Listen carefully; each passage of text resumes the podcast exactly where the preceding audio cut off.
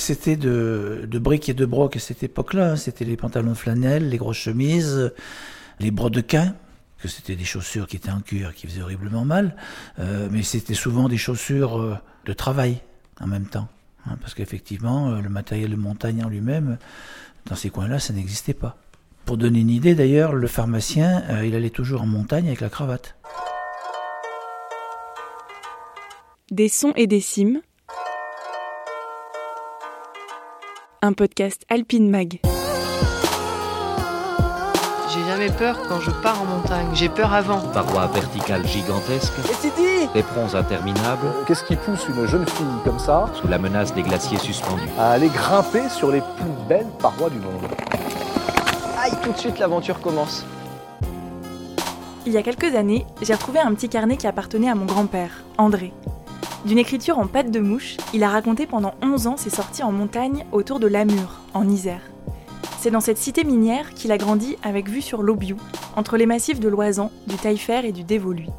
J'étais vraiment très émue de découvrir ce carnet et en le lisant, j'ai été frappée par le caractère quasi héroïque de ses ascensions. Comme tous les récits de montagne de la première moitié du XXe siècle, le sien force le respect. Il faut dire que les exploits passés ont toujours un certain prestige, surtout quand on tient compte de l'équipement des alpinistes, plus lourd, plus encombrant et moins ergonomique qu'aujourd'hui. Pour autant, est-ce que les réussites des siècles derniers avaient plus de valeur? Tout ce matériel, qui nous paraît indispensable, est-il finalement nécessaire à la pratique de la montagne? En bref, a-t-on vraiment besoin de tout ce matos? Dans cet épisode soutenu par Petzel, je mène l'enquête. Et la première personne que je suis allée interroger, c'est mon père, Patrick, 67 ans.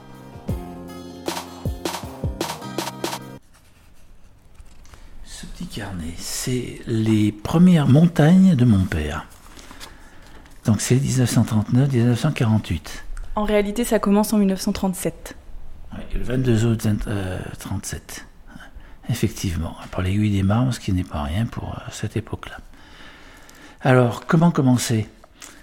Euh, La montagne en 1937. Ben, mon père, il avait 17 ans. Donc, c'était euh, fils d'ouvrier mineur, euh, aucun rapport à la montagne dans la famille.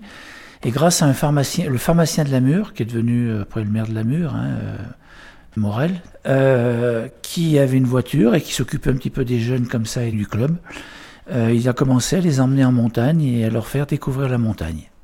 Alors il faut se rappeler ce que c'était à cette époque-là que la montagne. hein. Il fallait une voiture parce que la voiture n'était pas un objet courant. Donc tout se faisait en vélo, tout se faisait à proximité. Et ça se faisait uniquement le samedi-dimanche. À ses débuts, mon grand-père faisait de la montagne avec ce qu'il avait sous la main. Mais ce que je lis dans son carnet est-il représentatif de l'ensemble du matériel de l'époque? Je suis allée poser la question à Gilles Modica, alpiniste, grimpeur, journaliste spécialiste de l'histoire de l'alpinisme et écrivain, qui a publié entre autres La saga des inventions, un ouvrage paru pour la première fois en 2013 aux éditions du Mont Blanc et consacré au matériel d'alpinisme. Est-ce qu'il est juste de dire que le matériel, au fil de l'histoire de l'alpinisme, est devenu de plus en plus performant, de plus en plus léger et de plus en plus pratique?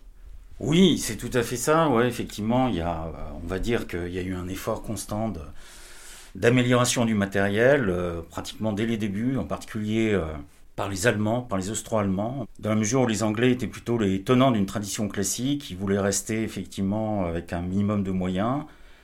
Euh, ce qu'on ne sait pas, par exemple, c'est que quelqu'un comme Wimper n'utilisait pas les crampons. Il pensait que tout pouvait se faire en piolet, donc avec des chaussures classiques. Euh, ensuite, ils ont adopté les, crampons, mais un peu contre leur gré. En fait, c'est les Austro-Allemands. Ils ont systématisé, eux, en particulier, le- l'emploi des crampons. Et ça a immédiatement, évidemment, euh, changé un peu à la fois la, facilité, le rythme de progression, surtout la difficulté en glace. Donc ça, c'était autour des années 1880. Et on s'aperçoit qu'au fil, donc, euh, pratiquement d'un siècle et demi, de 150 ans, souvent des améliorations, des inventions de matériel ont complètement changé euh, la pratique et surtout la difficulté envisagée. On n'a pas cessé effectivement de- d'aborder des, euh, des parois de plus en plus difficiles, de plus en plus verticales, à la fois en glace comme en rocher. Ces nouveaux outils que cite Gilles Modica font évoluer la pratique de l'alpinisme. Mais est-ce qu'ils sont indispensables? C'est ce que j'ai demandé à Manu Ibarra, guide de haute montagne, conseiller technique et co-auteur de Rock, paru en juin 2021 aux éditions du Mont Blanc. On est dans une, une époque où le, matériel est très important et c'est même une forme d'expression de ce qu'on est. Hein. C'est plus que son utilité. Mais il faut savoir que les, les, premiers alpinistes euh, ont grimpé avec très très peu de matériel, voire absolument pas de matériel, puisqu'il y en avait qui faisaient des ascensions en solo. Le Mont Aiguille, par exemple, il y a eu la première ascension historique euh, en 1492, mais après il y a eu une réascension, une, une nouvelle première. C'est un, c'est un gars qui est monté comme ça, tout seul, euh, sans corde, sans matériel, avec ses chaussures de, travail, et voilà, c'est tout. Ce que je trouve intéressant dans ce que vous dites, c'est que hum, il y a ce côté, euh, la socialisation par le matériel. Ça, c'est quelque chose que, vraiment que vous remarquez. Oui, parce que alors en travaillant, euh, en plus j'ai une double casquette, j'ai une casquette aussi où je travaille avec en commercialisation avec des marques et notamment des marques d'escalade. Et là, on s'aperçoit qu'il y a carrément des, effets de mode hein, sur le matériel. C'est-à-dire qu'un euh, certain type, voire une certaine marque de chaussons est à la mode même si c'est pas ce qui correspond à votre pied, à votre façon de grimper, mais c'est le chausson qui est à la mode. Il y a des codes couleurs qui sont différents, qui sont, c'est de la mode quoi. On est vraiment dans le, dans le discours de la mode avec des, des, couleurs qui identifient, auxquelles on, se reconnaît, etc., euh, etc. En tant que grimpeur, oui, j'ai toujours aimé le matériel. Ouais. J'allais dans des magasins, je regardais les nouveaux coinceurs. Puis il y avait des choses qui étaient à des tarifs inaccessibles. Enfin voilà. Arnaud Petit, guide de haute montagne et grimpeur professionnel, membre de la Team Petzel, avec qui il participe au développement de nouveaux matériels. C'est ce qui nous laisse penser qu'on pourra faire des ascensions euh, qu'on n'imaginait pas jusqu'à là. Après, ça a un petit peu évolué parce que j'ai eu accès à tout le matériel que je voulais et même en en, en développant. Euh, mais ça reste un truc euh, important. En tout cas, si je me prépare euh, pour une course ou aller grimper le lendemain, je vais trier mes dégaines, choisir les, les bonnes tailles, ça me fait un peu ma sophrologie. Euh, ouais, voilà, ça me détend de choisir le bon matériel. Justement, quand tu parles de bon matériel, qu'est-ce qu'on entend par là? Est-ce que c'est du matériel technique? Ben, Ça va être le plus adapté euh, à la sortie qu'on fait. Et évidemment, le, poids euh, entre en ligne de compte parce que on a à chaque fois pas envie d'avoir des sacs trop lourds, autant pour aller en montagne que pour grimper. Ça va être aussi le minimum parfois. Euh, arriver à se limiter parce que vouloir du confort, ça va parfois nous amener de l'inconfort dans la journée parce que l'accès à ce qu'on cherche dans le sac il, se complexifie. Donc euh, c'est un ensemble quoi. Ça va quand même vers une sobriété, ouais, de légèreté et de minimum. On n'aurait pas pu euh, atteindre le niveau qu'on a aujourd'hui sans des évolutions du matériel? Ouais, l'évolution du matériel, elle, elle, amène quand même des choses. C'est pas toutes les années. Mais quand il y a eu les frontales très légères euh, et qui duraient longtemps, bah, ça changeait la vie, parce que sinon il fallait amener des, des grosses piles. Euh, les casques légers, ben, on se posait plus la question si on amenait un casque. Avant, on pouvait être très léger, mais on était aussi euh, dans une prise de risque plus importante. Face nord de l'Obiou, août 48. Les chutes de pierre sont nombreuses, beaucoup trop de débutants. J'ai derrière moi Thomasson, Régnier et mon frère, qui reçoit une pierre sur la tête alors qu'il vient de quitter son chapeau. Ça saigne, mais pas de mal. Du coup, il remet le chapeau. Ce qu'il faut savoir, ce qui est assez amusant, c'est que le casque est apparu en montagne dans les années 60. Et porter un casque, quand moi j'ai commencé dans les années 70 à faire de la, montagne, porter un casque, c'était revendiqué d'être un sexto-gradiste, d'un grimpeur très haut niveau parce que l'escalade n'était pas séparée comme actuellement elle est en train de, le faire. On faisait de l'alpinisme, on faisait pas de l'escalade. Hein. On allait au Saint-Julien à Bulle-les-Baronnies et on faisait de l'alpinisme. Et euh, grimper avec un casque, c'était, euh, ça correspondait aux gens qui allaient dans les grandes faces nord les choses comme ça. Alors qu'on était des alpinistes nous, débutants classiques, nous on, s'attaquait aux voies normales et voies normales, comme actuellement, il y a très peu de gens qui mettent un casque pour faire le Mont Blanc. Donc euh, le casque au début des années 70, c'était le symbole du haut niveau. C'était, euh, on voyait René de Maison qui avait un casque des gens comme ça. Et euh, voilà. Et maintenant, c'est presque l'inverse. C'est-à-dire que quand vous grimpez du 8, vous mettez pas de casque, mais quand vous grimpez du 4 et 5, vous mettez un casque. Effectivement, pendant longtemps, on n'avait pas de casque, on mettait un chapeau, un béret, éventuellement on sous le béret, on mettait un bonnet ou une écharpe pour effectivement amortir en cas de choc. Et euh, à partir de la fin des années 50, début des années 60, il y a une grande paroi qui s'appelle donc la face nord de l'Eiger, qui est réputée pour ses chutes de pierre. Et l'initiative finalement vient de, des Autrichiens, qui se sont dit, ben, il suffit de se protéger et prendre un casque. Donc à la fin des années 50, ils ont mis un casque. Il y a un épisode célèbre là, avec un grand alpiniste autrichien, Kurt Dimberger, où ils reviennent de la face nord de l'Eiger, il y a des photographes et on les voit avec le casque. Et ça a contribué à populariser donc le, casque et l'évidente euh, protection que ça constitue en cas de chute de pierre. Donc du coup, euh, le casque est devenu obligatoire, je dirais, dans les années 60-70. Et après, il y a eu un phénomène assez particulier, c'est l'émergence de l'escalade libre et euh, avec Patrick Edlinger, où ils ont retiré, on a ôté le casque. C'est à la fois pour les photos, euh, par, euh, comment dirais-je, euh, une forme de panache, une façon de mépriser le risque et le danger. Alors bon, malgré tout, en montagne, le casque a été conservé, mais tout ce qui était en falaise, on, les voit donc effectivement sur les photos. Donc c'est toute la période des années 70 ou 80 où vous voyez la plupart des grimpeurs sans casque. Toujours face nord de l'Obus en août 48. Dans une cheminée très raide et étroite, impossible d'aller au fond. Heureusement, les prises très fines tiennent bien, ce qui me permet d'apprécier les semelles Vibram que j'utilise pour la première fois. Et un peu plus loin, bonne journée. Je ne jure plus que par les Vibram. Est-ce que toi, tu as pu constater une évolution, notamment dans ce rapport au matériel? Parce que donc, euh, papy, quand il a commencé, il faisait ça euh, avec ce qu'il avait, et toi, déjà, c'était pas la même chose Ah non. Ah non, il y avait déjà eu une sacrée évolution sur l'alpinisme. Quand j'ai commencé la montagne, on avait déjà de, belles chaussures. Euh, ça s'appelait des Galibi d'ailleurs à l'époque, avec une, euh, des, semelles Vibram. Parce qu'il faut se rappeler que l'évolution, euh, c'est mon père qui me le racontait, que les premières semelles Vibram venaient d'Italie après la guerre, et qu'il y avait de la contrebande. C'est-à-dire que même les douaniers euh, vérifier à la frontière les, pieds des alpinistes qui redescendaient de l'aiguille du Midi et autres. C'est vrai que donc euh, les grimpeurs des Dolomites, pour surmonter des difficultés supérieures à celles qu'ils pouvaient surmonter en, souliers cloutés, donc mettaient des semelles de, chambre, hein.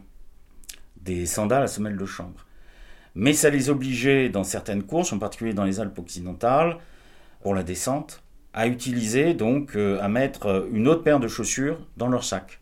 Et euh, ça posait des problèmes parce que pour des grandes courses, il fallait toujours deux paires de chaussures. Il y a quelqu'un qui s'appelle Pierre Alain qui a réfléchi à la possibilité éventuelle donc de, supprimer hein, ce poids. Donc là, c'est pareil, il a travaillé sur la gomme. Alors il a d'abord euh, utilisé des chaussons à semelle de gomme pour les, grandes escalades rocheuses, en particulier la façonnant des drues. Et ensuite, euh, bah, tout le monde a adopté ce qu'on a appelé la, semelle Vibram, et euh, donc c'est 45-46. Euh, c'est pour ça que, par exemple, Gaspard, quand il a fait la première ascension de la neige, il a, dans le Castelnau, là, des dalles avec des passages un peu durs en escalade, il a quitté ses chaussures cloutées parce qu'il glissait avec les chaussures cloutées, et il a, il a grimpé le passage en chaussettes. Et c'est vrai que le caoutchouc et la semelle Vibram est arrivé là-dessus, et donc ça a rebattu les, cartes, parce que la semelle Vibram était très performante en rocher, et en même temps, comme ils étaient devenaient moins performants sur la neige et la glace, donc ça a permis le perfectionnement des crampons, qui étaient très peu utilisés jusque-là, puisqu'on taillait des marches et on utilisait les chaussures à clous dans les marches qui allaient très bien. Donc c'est amusant parce que euh, il y a une relation étroite entre l'évolution des pratiques et l'évolution euh, du matériel, et qui est euh, des fois c'est le matériel qui amène des nouvelles pratiques, mais le plus souvent c'est les nouvelles pratiques qui sont générées par des nouveaux points de vue l'évolution du matériel, elle a été extraordinaire. Moi, j'y réfléchissais l'autre jour en me disant que je, comparais un petit peu ce qui, s'est passé dans un domaine qui n'a rien à voir, l'athlétisme. Le saut à la perche, on a 6 mètres 15.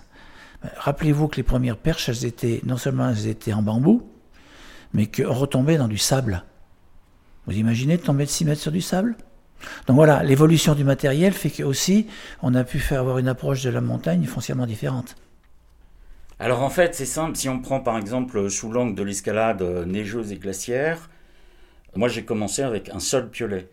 Donc j'ai commencé par des voies normales, euh, assez faciles. Et puis en 75, avec un copain qui s'appelle Lamouche, qui est un grand grimpeur, qui continue à grimper à Fontainebleau, on s'est dit on va se lancer dans l'escalade, la, grande escalade glaciaire, mais on n'avait toujours qu'un piolet. Donc euh, on a fait des ascensions. là, j'étais pas avec la mouche, mais j'étais avec un autre copain, Stéphane Troussier.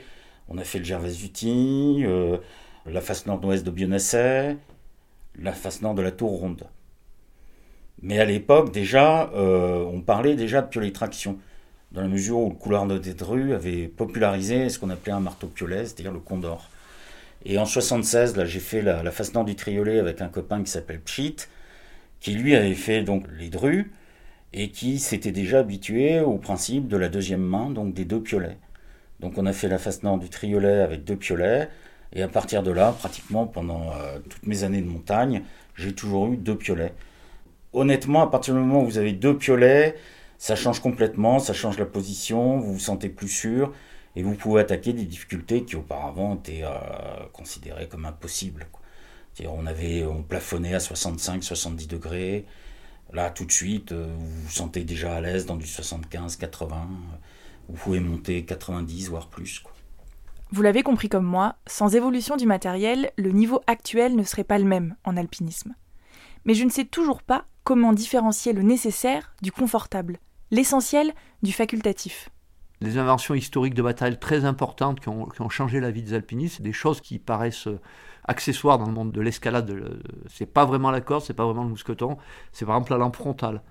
Parce que sans lampe frontale, aller s'attaquer à une grande face nord de nuit pour euh, tenir un horaire, pour etc., etc., avec une bougie dans une lanterne que vous tenez à la main, voire une bougie que les gars collaient sur leur chapeau, pour euh, avoir les mains libres. Euh, c'est pas la même chose du tout d'avoir une frontale. Et je sais pas tout l'histoire de la frontale, euh, je connais pas, tout. Je sais que dans les années 70, quand j'ai commencé la montagne, il y avait Vonder, ce qui était une marque de pile et qui faisait ces lampes de poche, qui était une petite boîte, qui était très mauvaise qualité d'ailleurs, qui se portait au, front avec un bandeau élastique. Et après, il y a, il y a Pels, qui était dans le monde de la spéléo, plus dans le monde de la spéléo que de l'alpinisme à l'époque, qui a mis une première frontale au point pour les spéléos, et ils en ont fait une version, euh, au bout de, rapidement, ils en ont fait une version alpinisme. Alors est-ce que ça a complètement changé? Non, euh, moi il m'est arrivé de faire des, des, courses en frontale en fait, de nuit, mais avec une... Vous voulez euh, dire volontairement, parce que moi aussi ça m'est arrivé, mais parce que mes piles étaient en rade. oui, ben moi ça... Ce qui me plaît en grimpe finalement, c'est qu'on est peu lié la qualité du matériel. Enfin, tout simplement, il y en a un qui est essentiel, ce sera le chausson.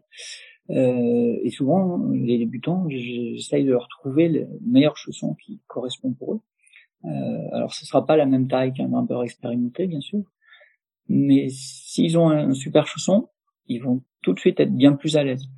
S'ils ont un baudrier un peu plus lourd, ça change pas grand-chose. Des dégaines un peu plus lourds, ça change pas une corde qui est pas très très souple, voilà, ça va pas changer. Mais même un bon grimpeur. Tu es cofondateur de l'association ACT, euh, ça signifie Action collective de transition pour nos sommets, et une des valeurs phares qui est portée par l'association et dans votre manifeste, c'est la sobriété. Est-ce qu'il est possible d'être sobre en fait en montagne dans notre consommation du matériel, et comment est-ce qu'on peut euh, justement être sobre? Euh, ben, on peut être plus sobre en, en changeant moins régulièrement et, et, en se satisfaisant. Enfin, moi, c'est un peu ma philosophie du, du, du presque parfait, quoi. Est-ce que ce que j'ai, c'est, c'est quand même pas largement suffisant? Je le vois pour euh, le bivouac. Avec Stéphanie, on, on aime bien les bivouaquer. On n'est pas hyper pointu sur le dernier matos, le dernier cri.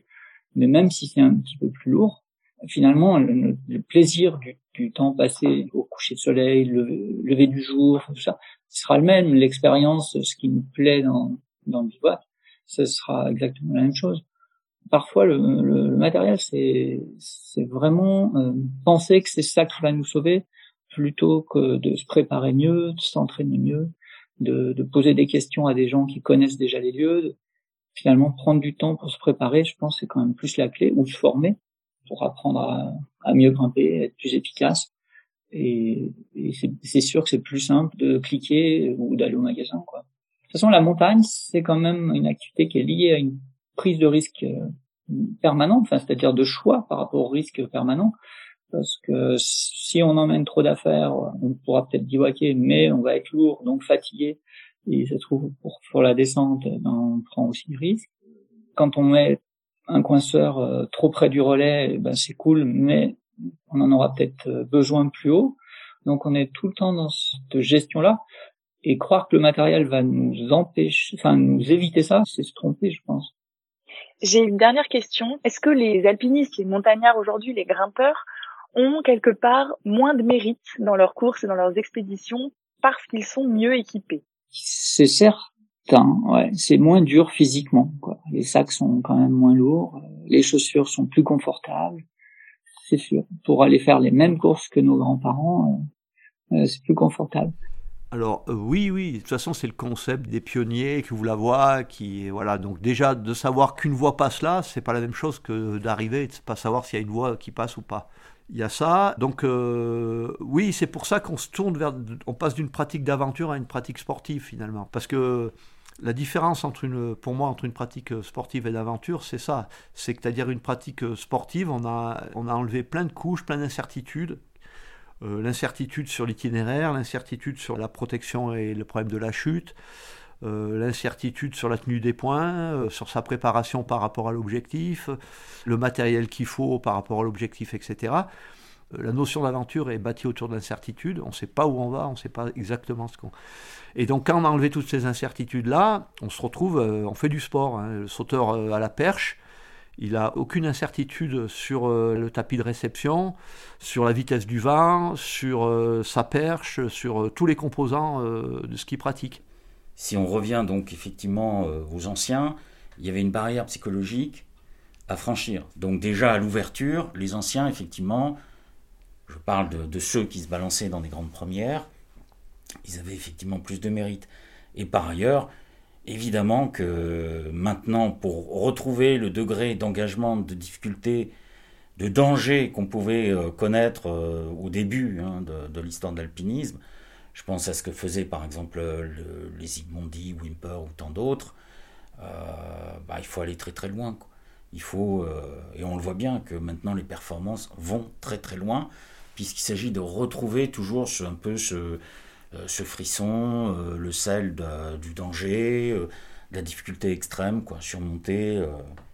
Moi, j'ai un énorme respect pour tous ces gens-là, parce que quand je vois par où ils sont passés, eh ben, ils faisaient avec de la montagne dans des conditions qui, qui sont ahurissantes. Je crois que n'importe quel grimpeur à qui on met la tenue d'un gars de l'époque et on lui dit bah, vas-y, je pense pas que le record de la neige il tombe demain matin. Hein.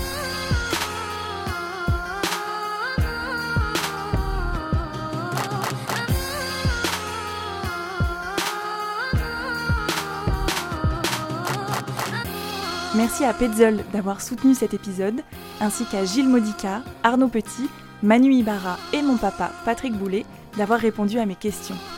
Vous venez d'écouter un épisode du podcast Des sons et des cimes, réalisé par Pauline Boulet et diffusé par Alpine Mag. Retrouvez tous les épisodes sur alpinemag.fr et sur toutes les plateformes d'écoute.